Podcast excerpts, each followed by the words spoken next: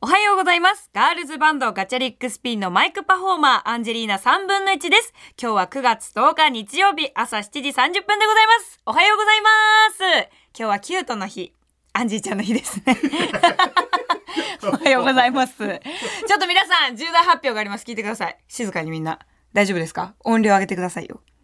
アンジェリーナ3分の1。励ました。励ました。励ました。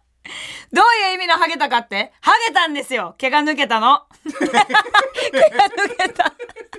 毛が抜けた毛が抜けたんじゃなくて毛が抜けたのよ聞いてよなんかね、あの、円形脱毛症になっちゃってさ、てかあの、前髪ぐらいの位置に、小指の第一関節ぐらいの、まあ、ちっちゃなハゲができてしまって、で、私これ気づかなかったのよ、一切。自分がハゲてることに。で、このね、ピンク色の髪の毛にしてるじゃない。だから美容室もこう1ヶ月に1回ぐらい定期的に行くんですけど、そこで髪きれいにしようっていうのでさ、髪染めに行ったらさ、もうほんと2、3週間ぐらい前の話を、美容師さんにさ、あれ？アンジ、ここだけ毛がないよって言われて、見せられたら、ハゲてたのよで、うわハゲてんじゃんと思って。私、の円形脱毛症が自分になった時って絶対、うわ、なんか気持ち落ちるんだろうなって思ったら、なんかすごい笑えてきちゃって、あ、自分ハゲてんじゃんみたいな。えーみたいな。でさ、そういえばさ、うちのお兄ちゃんの、あの、講談師の神田伯山さんもさ、最近薄毛に悩んでるっていうので、ずっとラジオで聞いてたから、やっぱ兄弟って似るのかなって、血縁関係なくても似ていくんだなって思って、なんかこの、順調に兄の後を追ってるんですけども、やだ薄毛になりたくないよ。嫌だけど、女の子だしピンクがさ、髪トレードマークだからさ、嫌なんだけどさ、この円形脱毛症ってなんでなるのかっていろいろ調べたら、おおよそ3ヶ月前のストレスが、あの、ハゲに影響するらしいんですよ。で、3ヶ月前は私何してたかなって思って、いろいろカレンダーとか見たんだけど、何も出てこなくて、あなんだろうなと思って、ラジオのポッドキャストのな、な ラジオのな、ポッドキャストのな、やつをね、見返してたんよ。そしたら3ヶ月前に、まあ、お母さんと喧嘩して、まあ、家で悩んでた時期だったんですよ。おかんのストレスがやっと3ヶ月後、ハゲになって登場しました でもね、今ね、お母さんともね、すごい仲良くて、お母さんも元気にしておりますし、まあ、家ではね、まだ続いてるんですけど、えー仲良くね、親子でいろいろやっております。えー最近はですね、このハゲの治療のために、えーレーザー治療と、飲み薬と、あと塗り薬で、えー徹底的にハゲを殺していこうと思っております。でもみんな、大丈夫アンジーが励ましてあげますからね。この後も。ハッシュタグはアンジーラジオでつぶやいてください。それでは行きましょう。アンジェリーナ3分の1、夢は口に出せば叶う、早番。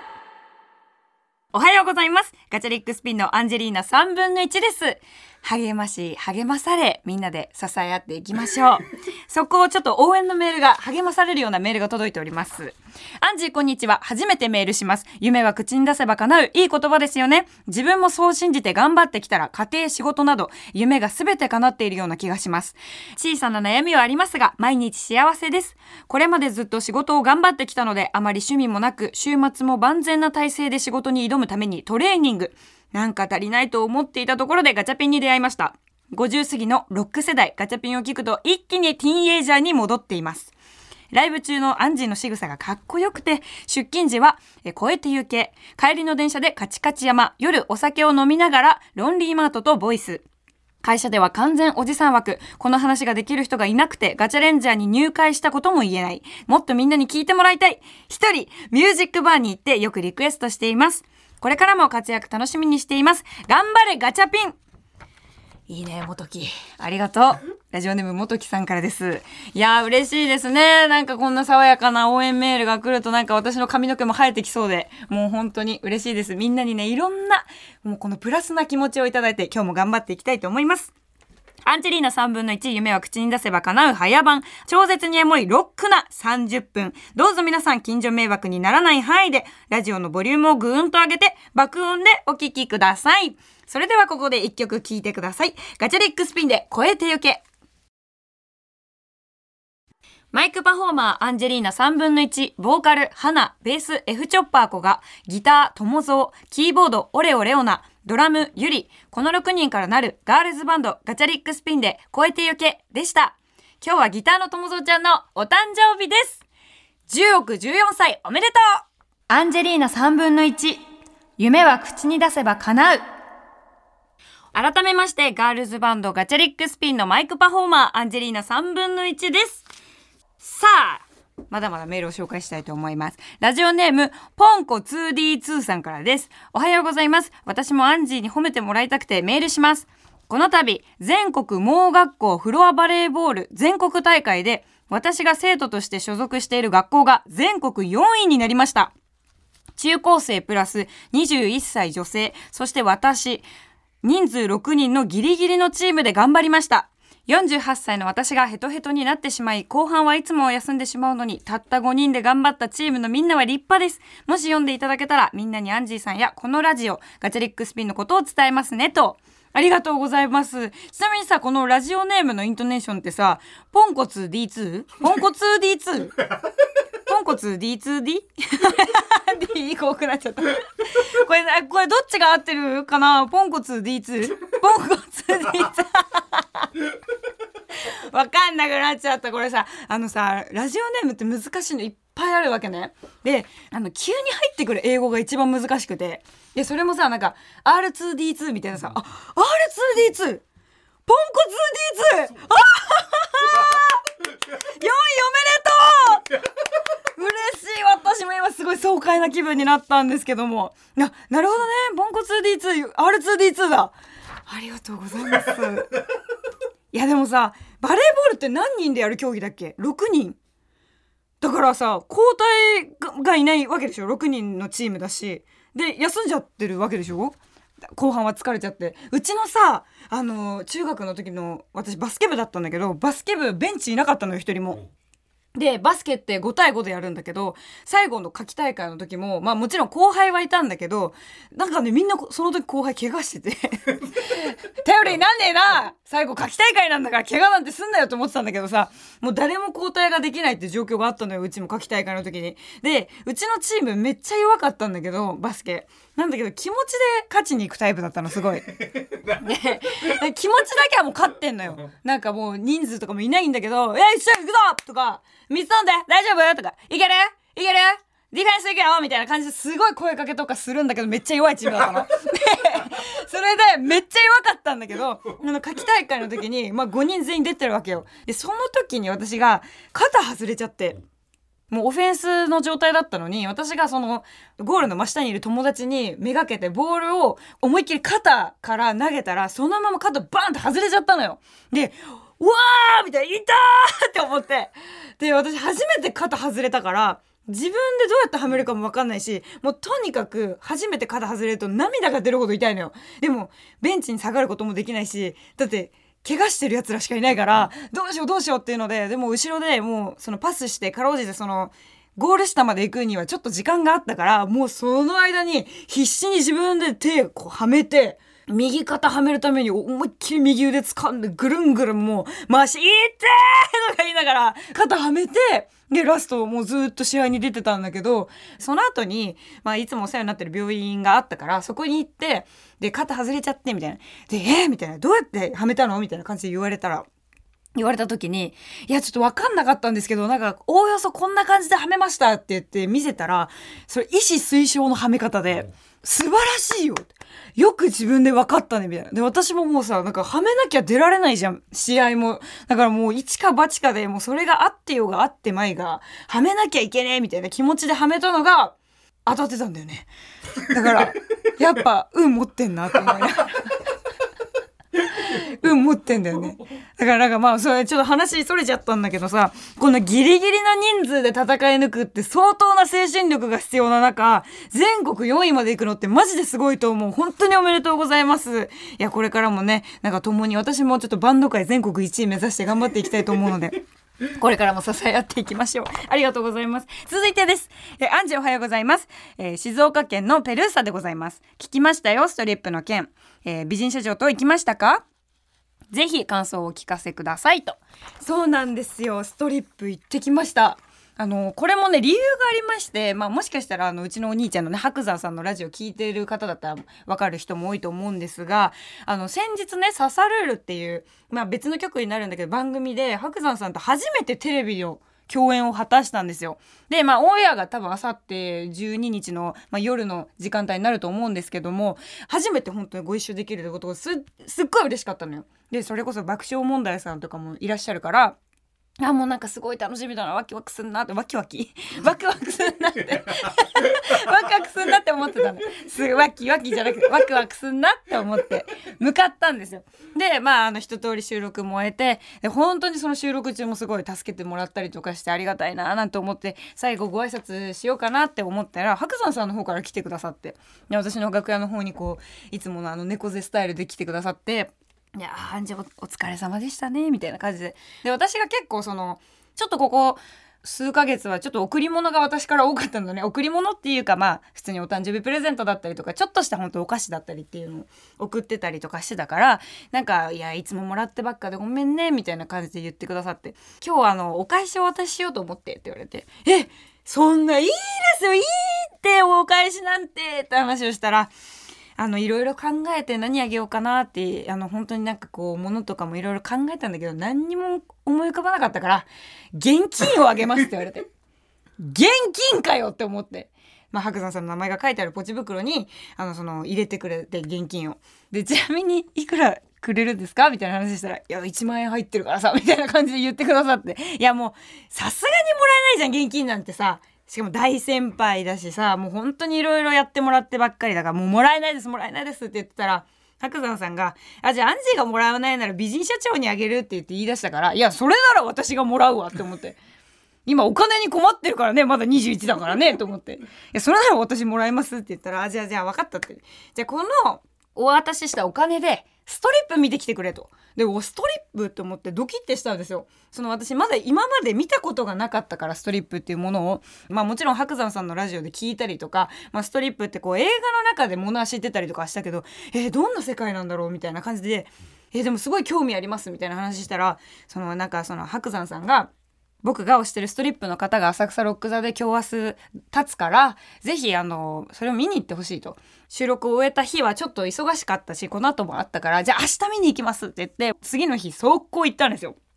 で、浅草ロック座行ったんだけど、もう、なんか、バーンってね、扉を開けた瞬間にね、お客さんが超いるの。超満員で。でもその日は席も全部満席で、立ち見もパンパンに人がいたのね。で、その日がね、その、まあ、武藤つぐみさんと沙羅さんが出る演目のなんか千秋楽みたいな感じで、まあ、一個の、まあ、幕が閉じるので、まあ、今日は千秋楽ですみたいな日だったのよ。で、もうものすごい人がいっぱいいて。で、大体ね、女性の方もすごくいたから、3割ぐらい女性で、7割男性みたいな。で、若い子もいっぱいいたのね。私それまでのさストリップのイメージってあんまり私ぐらいの年の子っていないのかなって思ってたからうわなんか意外とすごい年の近い子たちもいっぱいいると思いながらすごいなんかねもうハッピーなオーラがすごく出てくるのよ。浅草ロック座から。とにかくもうみんなお体が綺麗なのよ。でスッポンのポンなわけでしょ？もうお洋服を着てないお召し物を着てないわけだから。なんだけどそのお召し物を着てない時の所作だったりっていうのがもう本当にね指先から全部生きててで私それ見てステージ立つ身だからさ自分もさやっぱ衣装とかでごまかしたりする瞬間もあるのよ。でもその浅草ロック座で見たショーっていうのはやっぱりその指先から全部を生かして体を全部見せるっていう。だからこそなんかその所作っていうのをすごい勉強になって。うわなんかすごい素敵な世界だなって思いながら、もう芸術見させてもらってるな、みたいな。で、人によってね、あの、演目が違ったりするのよ。ちょっと花魁っぽい感じの着物を着たような、あの、ショーをする人もいれば、ちょっとイギリス UK ロックみたいな感じでやってる人もいたりとか、あともうその天使と悪魔みたいなのをモチーフにしてる人もいたりとか、いろんなね、エンタメ要素がいっぱいあって、で、その一人の人が目立つために、さっきまで演目出てた人がバックダンサーに回って一個のステージを作り上げるとか、なんかもうそういうところもすごい素敵だなって感じたし、なんかそれまで聞いてたこうストリップの印象だったりとか自分で調べた印象っていうのとまた全然違う本物のエンタメを見させてもらってるなみたいな気持ちになってめっちゃくちゃ刺激受けたんですよ。でもあんなとこ立てないよね。普通さ。ちょっと想像するのよ。自分がもしそういう風にあの見せるようなお仕事をしてた時にこれはもう自分じゃできないって思うぐらい本当に見せ方が素晴らしくて。でそれこそさなんかうちの美人社長最近ヨガめっちゃやってんだけどさあのそれでさうちの美人社長がねよく言うのがねパスポートを5年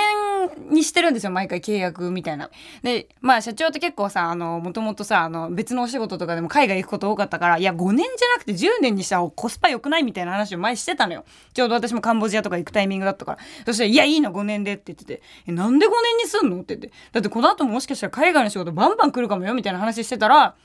いや5年後痩せるっていう決意表明だからこのパスポートを見て5年後痩せた時にもう一回写真撮る時のモチベーションにしてるの。だから5年刻みなの。とか言ってなんかよくわかんないこと言ってて。でも毎回写真見させてもらうと変わってないのよ。変わってない。全然変わってないの。5年前も同じこと言ってたよねきっとっていう感じだったんだけど。まあそんな社長がね最近健康のためとかいろいろ考えてそのヨガに通いだしたのね。でそのストリップの動きとかって結構本当にさあのもうヨガのポーズに似てるものがすごくあるっていうので私の横で何よりも社長が超感動しててあれはヨガやってないとできない。ずーっと横で。もう私もうストリップ見てるんだよ。なのに社長が横であああれすごいよ。あれヨガやってないとできないからね。じゃんまたって思って。まあ前もやってたよ社長はヨガ。でもしばらくこうちょっとコロナとかもあったからなかなかヨガ行けてなかったのでなんか本当にコロナ明けてやっと少し落ち着いたから、まあ、体も動かそうっていうのでヨガをまた再開したのでなんかヨガの達人みたいな感じであれはヨガやってないとできないよ。はい今見た？あれ足上げるの。あれめっちゃ辛いんだからね。とか言って。ずっとヨガのこと言われてもう私ストリップの記憶以上にヨガの記憶がもうあこれヨガやってないとできないんですねとか言って私もさ一応社長だからさなんかこう無視することもできないじゃん。よくわかんない空気を感じながらもすごい芸術に触れたなっていうだから本当白山さんには感謝だなってすごく思いました。いつもでなんかこう新しい芸術にすごく出会わせてくれるのは白山さんすごくいろいろ私に教えてくれるので今回もねその一つになりましたけどももう本当社長がヨガの話ばっかりしてたから もうその印象も強くなってしまったんですけどこのねちょっとストリップを見て受けた衝撃と同じ同じぐらい私この曲聴いて衝撃受けたっていう一曲をこの後はかけさせていただきたいと思います。ポルカドットスティングレイでテレキャスターストライプ全知全能バージョン。お送りしたのはポルカドットスティングレイテレキャスターストライプ全知全能バージョンでした。アンジェリーナ3分の1夢は口に出せば叶う。アンジェリーナ3分の1、夢は口に出せば叶う早番、あっという間にエンディングです。またまたメールを紹介します。ラジオネームことしさんからです。アンジェリーナちゃん、おはようございます。9月12日に3度目の火曜コネクトのパーソナリティですね。今回は石山レンゲさんの夏休みの代理なので、デカミちゃんとの2時間半、今から楽しみですが、この番組のように時間を忘れてデカミちゃんと喋りすぎないようにお気をつけて、と。ありがとうございます。そうなんです。9月12日、え今週の火曜日ですね、TBS ラジオで、え午後1時から放送されているこねくとに、石山蓮華さんの代役として出演させていただきます。楽しみ3度目のこねくと。なんかね、前回はあの、石山蓮華お姉ちゃんと二人でね、お送りしたんですけども、今回はでか美姉ちゃんと二人でお送りするということで、えどんなお話になるのかワクワクしております。えぜひみんなね、リアルタイムで聞いてもらえたらと思います。よろしくお願いします。え11月18日は日比谷野外大音楽堂でワンマンライブ開催決定しています。もう何よりもね、ラジオをやる理由は、もう私のバンドの音を聞いてほしい、ライブを体感してほしいという気持ちが一番大きいので、えーぜひ一人でも多くの方に、え私たちのライブを体感してもらえたらと思っています。11月18日日比谷野外大音楽堂、ぜひ来てください。番組ではあなたからのメッセージをお待ちしています。アドレスはかなうアットマーク tbs.co.jp かなうアットマーク tbs.co.jp かなうの綴りは k-a-n-a-u 夢が叶うのかなうです。番組で読まれた方には可愛い可愛い番組ステッカーに私のサインを入れてプレゼントします。また過去の放送は各種ポッドキャスト、ラジオクラウドでも聞くことができます。それではまた来週日曜朝7時30分にお会いしましょう。お相手はアンジェリーナ3分の1でした。ありがとうございます。毎週月曜から木曜朝8時30分からお送りしている「パンサー向井のフラット」毎日を彩るパートナーの皆さんはこちら月曜パートナーの滝沢カレンです火曜パートナーのココリコ田中直樹です水曜パートナーの三田寛子です。そして木曜日は？横澤夏子です。ヤーレンズのデイ淳之介です。奈良原正樹です。横澤夏子ちゃんとヤーレンズが各週で登場。今日も一日頑張ろうのきっかけはパンサー向かいのフラットで